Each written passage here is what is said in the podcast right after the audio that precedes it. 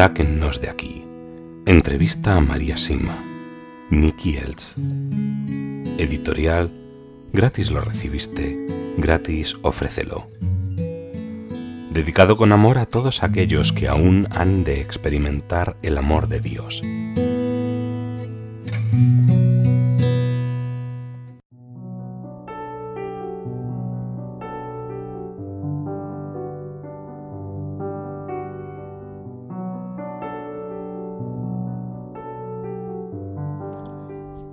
Anexos.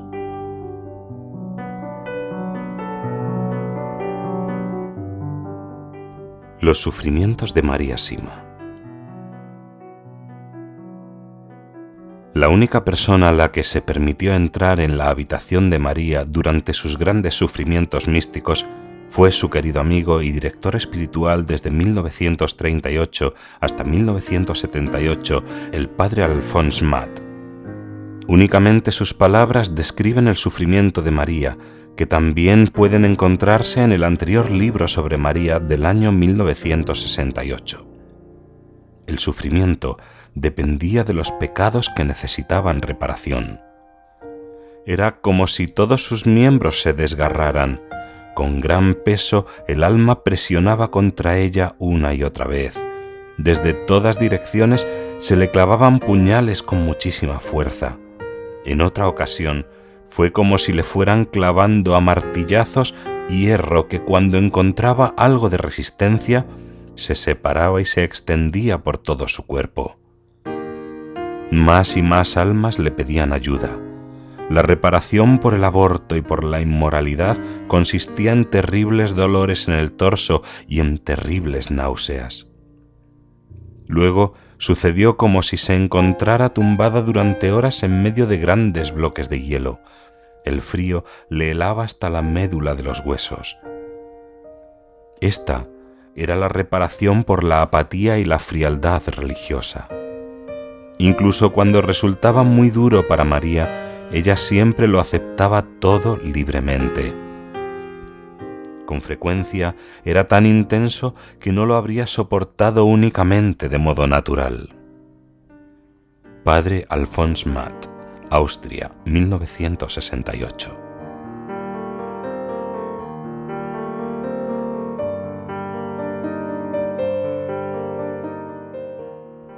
Exhortaciones y advertencias dictadas a María Sima por las benditas ánimas del purgatorio. Sobre el amor a Dios y el amor a nuestro prójimo. A pesar de que en la Iglesia se habla actualmente mucho y se recomienda amar al prójimo y a nuestros hermanos, es algo que tiene muy poca acogida y aplicación porque rara vez se explica que el verdadero amor al prójimo solo puede nacer del amor a Dios.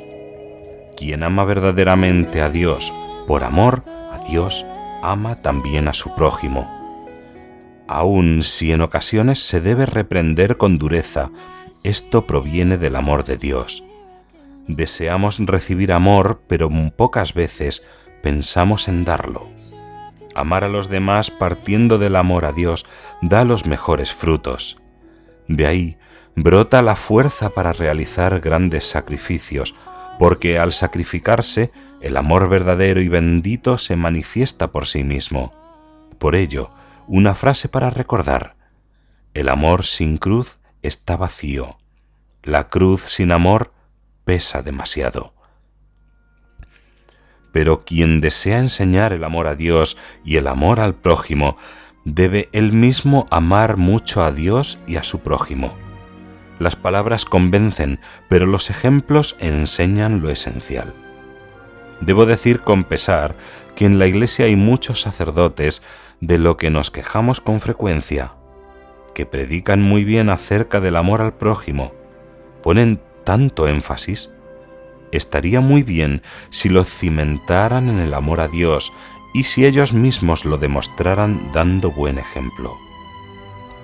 ¿Dónde está el amor a Dios y al prójimo cuando un sacerdote distribuye la Sagrada Comunión a los fieles mientras están de pie y en su mano a pesar de que muchos desearían arrodillarse, como debe ser ante la presencia de Dios Todopoderoso, ¿Y dónde está cuando pasan por alto algunas personas que se arrodillan para recibir la Sagrada Comunión e incluso cuando en el día de su primera comunión se ordena a los niños que la reciban de pie y en la mano, mientras sus padres y abuelos sufren por ello? Sí, ¿dónde está todo ese amor a Dios y al prójimo?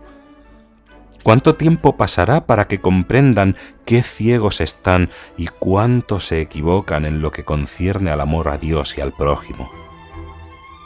Usted misma a través de sus propias experiencias, sabe precisamente que por recibir la Sagrada Comunión de pie y en la mano, se generan muchos más conflictos, discordias y hasta peleas dentro de las familias de buen corazón.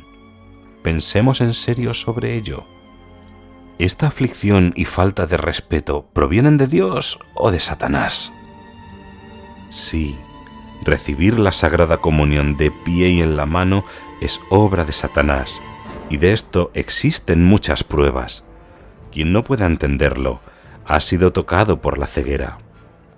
Otra excusa es que por amor al prójimo no deberíamos oponernos. No, no debe hacerse por amor al prójimo algo que se opone al amor a Dios. No podemos darle más importancia al amor al prójimo hasta el punto de llevarnos a faltar a Dios el Papa también está en contra de la comunión en la mano y solicita el uso de la patena cuando recibimos la Sagrada Comunión. ¿Dónde está la obediencia? Muchos obispos acusan a otros por no seguir al Papa, pero ¿estos primeros lo obedecen? Cuando se trató el tema, los obispos norteamericanos dijeron al principio no permitimos la comunión en la mano porque el Papa no lo desea. Si los demás se hubiesen conducido de igual manera, los frutos que la Iglesia hubiese producido serían muy distintos. ¿Por qué buscamos remover la paja del ojo ajeno si ni siquiera vemos la liga en nuestro propio ojo? También escuchamos con frecuencia este razonamiento. Sí, pero lo importante es la disposición interior. Precisamente por esta razón hay que hacer desaparecer esta práctica porque no conduce a una buena disposición interior. También escuchamos, mientras no se permitía distribuir la comunión en la mano, nunca había dudado de la presencia de Jesús en la Eucaristía. Pero ahora las dudas surgen por todas partes. Y hay teólogos que dicen, Dejé el seminario porque mi conciencia no me permitía distribuir la Sagrada Comunión en la mano. Y otros afirman, ya no recibo la Sagrada Comunión porque se me recrimina no querer recibirla en la mano. ¿Todo esto nos lleva a una buena disposición interna? No, lo importante es esta disposición. Por eso evitemos la comunión en la mano. Usted misma sabe que se oye decir con frecuencia, ya no siento la calidez de la Iglesia. Deberían buscar en profundidad la causa de esta afirmación y ver dónde se está fallando.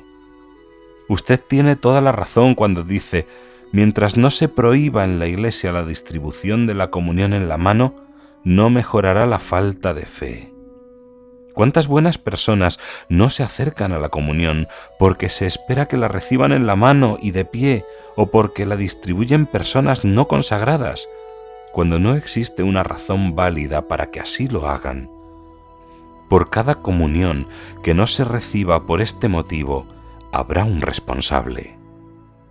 Únicamente en casos de gran necesidad, un obispo puede permitir otra forma de comulgar que la tradicional el que todo vaya más rápido no implica gran necesidad y no es razón suficiente para permitir otra forma de comulgar que la tradicional. Los obispos deben considerar las situaciones con mayor seriedad para determinar cuándo existe o no una necesidad debería reinstaurarse en los seminarios reglas estrictas, debería fomentarse el espíritu de penitencia, de un mayor sacrificio de oración. Entonces habría muchos más candidatos y muchos menos abandonos, y de este modo no sería necesario incorporar más laicos para que ayuden a distribuir la Sagrada Comunión. Sí, la disposición interior es importante, Satanás es un zorro astuto. ¿No se da cuenta de que esto es parte de la astucia del maligno enemigo? que por comulgar en la mano ocurren los sacrilegios más horrorosos y se roban y venden con mayor frecuencia hostias consagradas para las llamadas misas negras por grandes sumas de dinero. Sí, piense seriamente hasta qué profundidad hemos caído, hasta dónde hemos ido con esta modernización dentro de la Iglesia. Dios no permite que se lo modernice y tampoco los diez mandamientos permiten ser modernizados, porque rigen hoy de la misma manera que en la antigüedad. Que la educación sexual se enseñe fuera del colegio, eso es responsabilidad de los padres y no de los profesores. Sí, hay que volver a ofrecer oraciones y volver a un espíritu de penitencia. Solo así puede mejorar la fe. Mientras no se prohíba rotundamente la comunión en la mano y de pie en la Iglesia católica, los fieles no tendrán una fe más profunda, porque la reverencia frente a la Sagrada Eucaristía se debilita muchísimo por este motivo. Cuando no se muestra reverencia frente a lo más sagrado de lo sagrado, entonces también se debilita el amor a Dios y el amor al prójimo.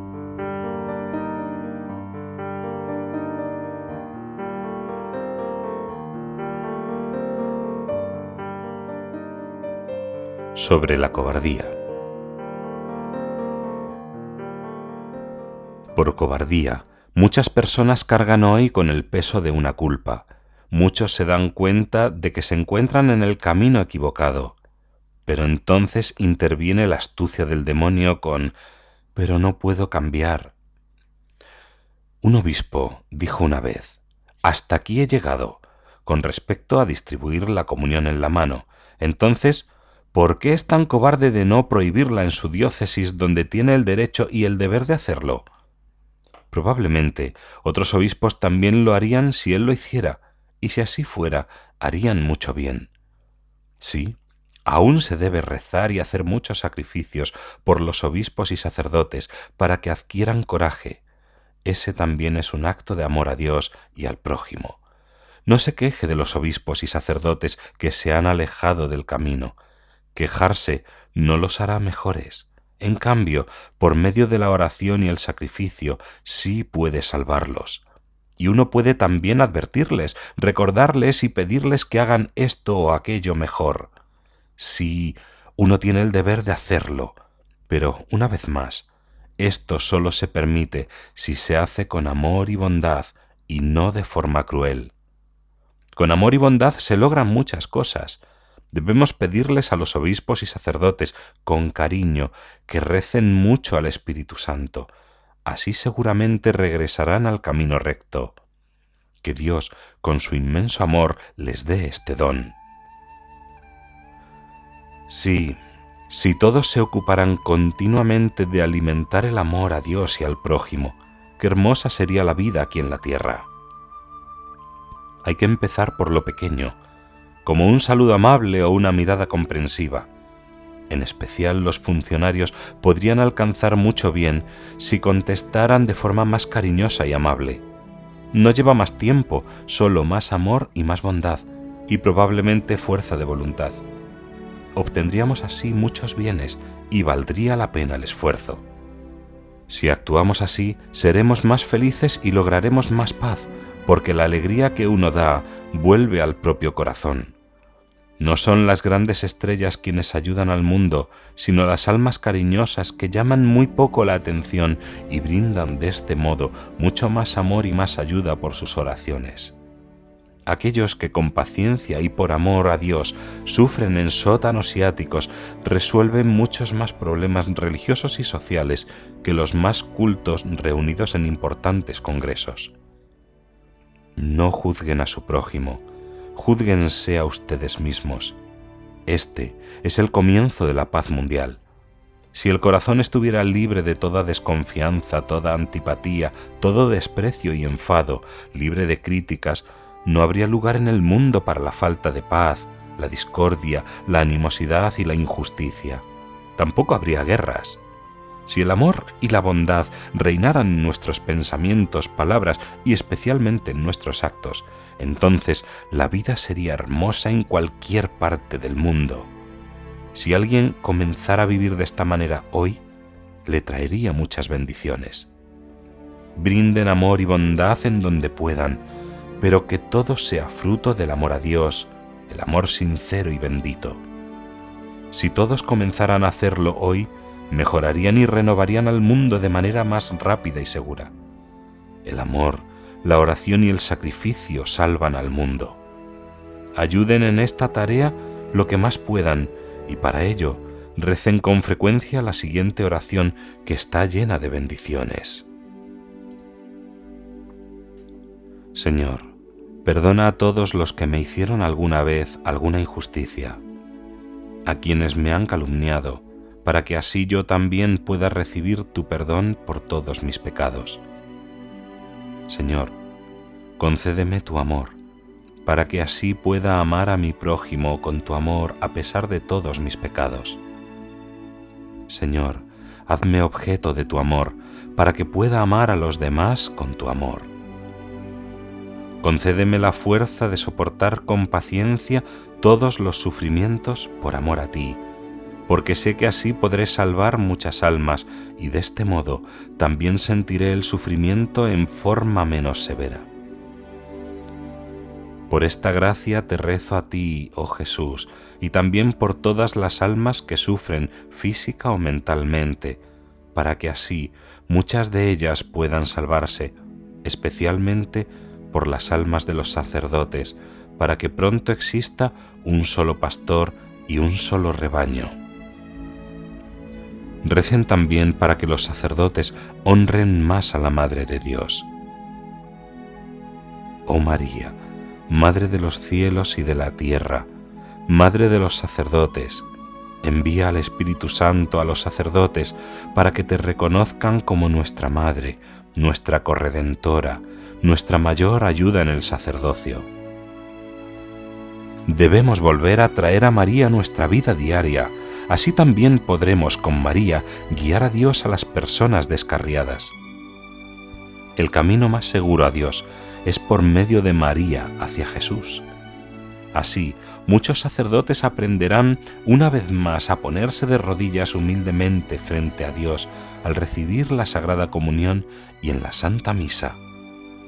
Es apropiado arrodillarse durante el yo pecador, durante las oraciones de intercesión, durante el Sanctus y especialmente durante la consagración y también durante el Agnus Dei y en la bendición del sacerdote. Sí, de esta forma muchos corazones se sentirán nuevamente felices y acogidos en la Iglesia. Por medio de la oración y el sacrificio lograrán lo necesario para salvar su alma lo necesario para salvar las almas de los sacerdotes y también la de muchos otros.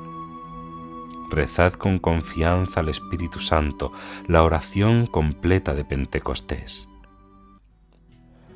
Ven, oh Espíritu Santo, de la gloria del cielo envíanos un rayo de tu luz. Ven, Padre de los pobres, ven luz de los corazones, ven a darnos tus siete dones consolador lleno de bondad y consuelo en la soledad, ven, oh amigo de las almas. En el cansancio envía tu descanso, en el calor trae tu frescura. Consuela al que llora sin consuelo, oh tu luz de la dicha. Penetra con tu santa luz en nuestras almas y prepara nuestros corazones para ti. Sin tu ayuda divina, Nada puede haber en el hombre, nada que sea inocente. Renueva lo sembrado, sana las heridas, sacia la sequedad, suaviza las durezas, derrite lo que está helado, endereza lo que está torcido. Espíritu Santo, concede a tus fieles que confían en ti la gracia de tus siete dones sagrados. Premia nuestra virtud, salva nuestras almas, danos la eterna alegría. Amén.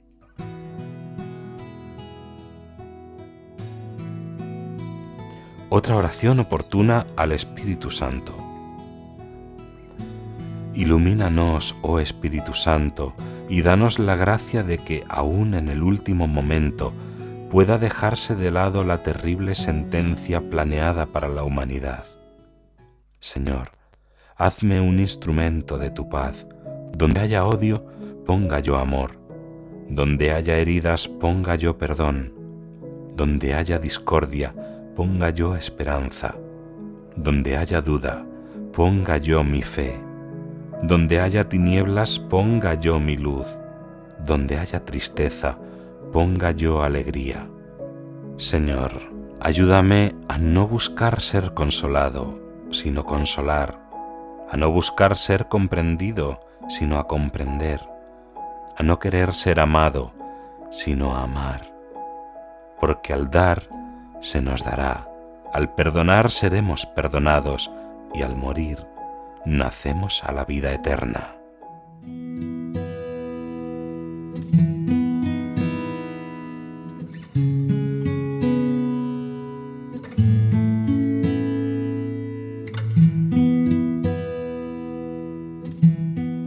Sáquennos de aquí. Entrevista a María Sima. Nicky Elch. Editorial. Gratis lo recibiste. Gratis ofrécelo. Dedicado con amor a todos aquellos que aún han de experimentar el amor de Dios.